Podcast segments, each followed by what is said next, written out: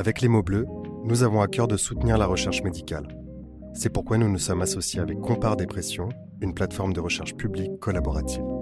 Si vous vivez ou avez vécu une dépression, nous vous invitons à vous inscrire sur compare.aphp.fr pour faire avancer la recherche.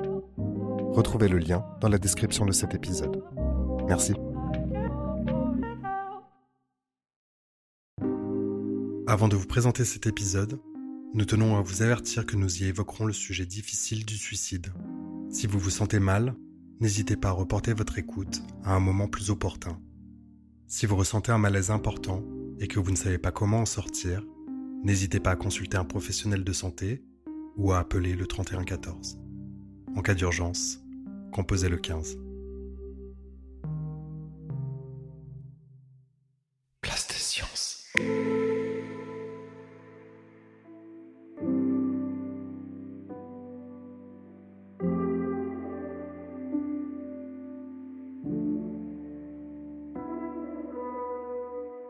J'ai eu euh, des pensées euh, suicidaires qui sont arrivées de façon, euh, pour moi, assez brutale. Je connaissais pas.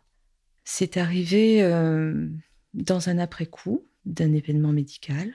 On m'avait dit que j'aurais un contre-coup. On m'avait pas précisé lequel, et comme c'était un événement médical, eh bien, je me suis pas doutée que ça pouvait prendre cette forme-là, en fait. Et j'étais en train de travailler donc à l'époque, euh, j'étais euh, assistante vétérinaire. Et je m'en souviens très très bien. Je me souviens euh, de l'endroit où j'étais, de la pièce, de l'animal, propriétaire de l'animal, de tout le monde en fait, sauf du bruit. Il y avait la réalité, c'est-à-dire il y avait l'animal, il y avait la vétérinaire, il y avait la propriétaire de l'animal, il faisait un temps relativement clair, tout se passait bien, et pourtant, moi je voyais quelque chose de sombre. J'avais en visuel du sombre, des nuages arrivaient, juste avant un orage en fait, quelque chose comme ça. Et je me suis bien demandé ce qui se passait. En même temps, je voyais personne réagir et c'était bizarre parce que c'était assez brutal. Donc je me suis dit, ça vient de moi. Et puis ça va passer. C'est pas bien grave. Et puis c'est pas passé. Je restais concentrée sur ce que je faisais. Et j'avais euh, ces nuages qui arrivaient et, et c'était, c'était des nuages euh, particuliers. En fait, moi, je les ai associés euh, aux détraqueurs de Harry Potter. Et, je voyais arriver des, des, détraqueurs, en fait. C'était très particulier. Je m'inquiétais pas. Ça s'est passé de cette façon-là, et puis, euh, puis c'est revenu.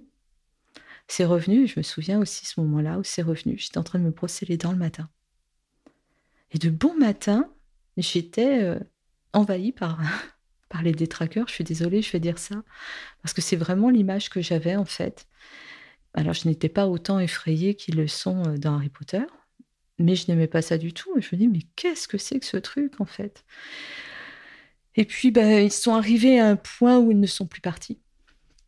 Et ensuite, il y a eu euh, comme une offensive, c'est-à-dire que euh, ces, nuages sombres entraient en moi, en fait, à l'intérieur de moi. Alors, je ne sais pas par quel moyen, parce que je ne les voyais pas rentrer euh, dans ma bouche ou quelque part à travers ma peau. Non, ça, je ne peux pas dire, je ne sais pas.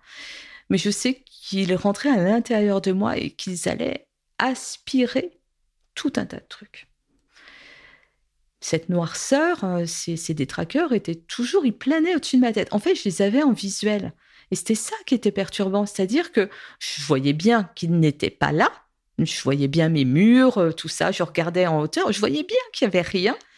Et pourtant, comme à l'intérieur de moi, c'était là. C'était un peu comme si la mort était là tout le temps, tout le temps, tout le temps, tout le temps. Et en fait, je n'aimais pas le moment où les détraqueurs venaient à l'intérieur de moi. C'était très douloureux, extrêmement douloureux. C'était un moment vraiment difficile ça puisait à l'intérieur de moi, ça ressortait avec une partie de moi en fait. D'autres pensées sont arrivées. Par exemple, je me souviens avoir pris ma voiture. J'habitais dans une forêt. Et euh, enfin, pas très loin d'une forêt, il y a des, arbres partout. Je me demandais s'il fallait pas que je mette la voiture contre un arbre en fait. Et je me posais la question. Euh, quelqu'un qui m'était très très cher a mis fin à ses jours de nombreuses années avant qu'il m'arrive tout ça. quand je prenais ma voiture, c'est maintenant que je fais le lien, quand je prenais ma voiture et que je me demandais si j'allais mettre euh, ma voiture contre un arbre ou contre un rocher, eh bien, c'était euh, pour équilibrer le jeu. C'est pas un jeu, hein. mais c'était pour euh, pas pour le rejoindre. Mais c'était parce que je n'avais pas été présente dans, dans son passage à l'acte que j'aurais bien aimé voulu éviter, bien entendu. Mais en fait, quand je prenais ma voiture, que je pensais à ça, je pensais à lui, en fait.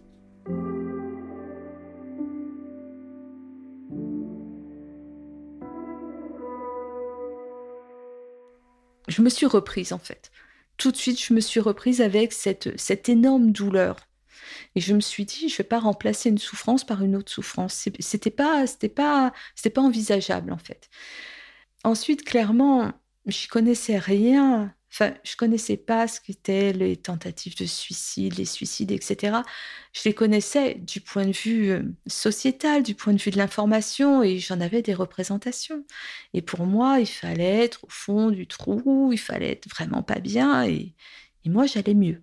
Et je me disais, pourquoi en allant mieux, est-ce qu'il se passe ça en fait? C'était pas, c'était pas normal. Et donc ça, ça a été un moment qui m'a permis d'aller vers le soin. À ce moment-là, j'ai repris contact avec ma psy. J'ai choisi euh, de la contacter et de lui faire part de ce, que, de ce qui se passait. Ce que j'ai adoré, vraiment, mais vraiment, ça a été un grand moment, c'est que contrairement à ce que j'avais imaginé avant, j'avais un peu peur de dire ça, j'avais peur d'être euh, d'être sermonnée en fait, j'avais peur qu'on me dise c'est pas bien ou faut pas penser à ça, mais tu as tout pour être heureuse, etc., etc.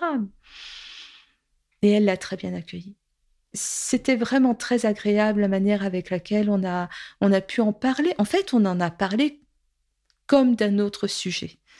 Et loin de banaliser les choses, elle l'a vraiment pris euh, d'une manière où je me suis pas sentie mal de, parler de tout ça, ce qui m'a permis de pouvoir euh, parler davantage et d'accéder à, un soin qui m'a qui m'a vraiment aidé.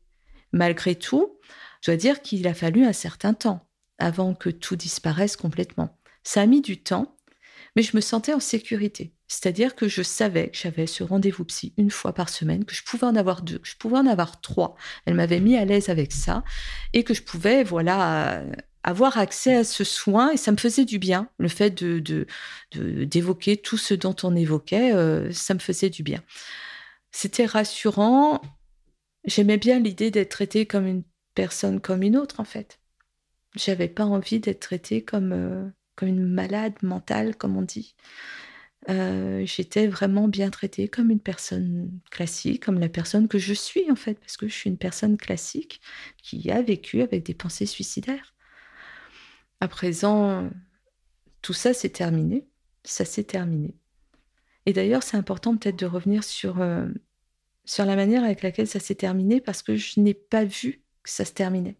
Je me suis pas rendu compte que ça se terminait. Ça s'est juste terminé.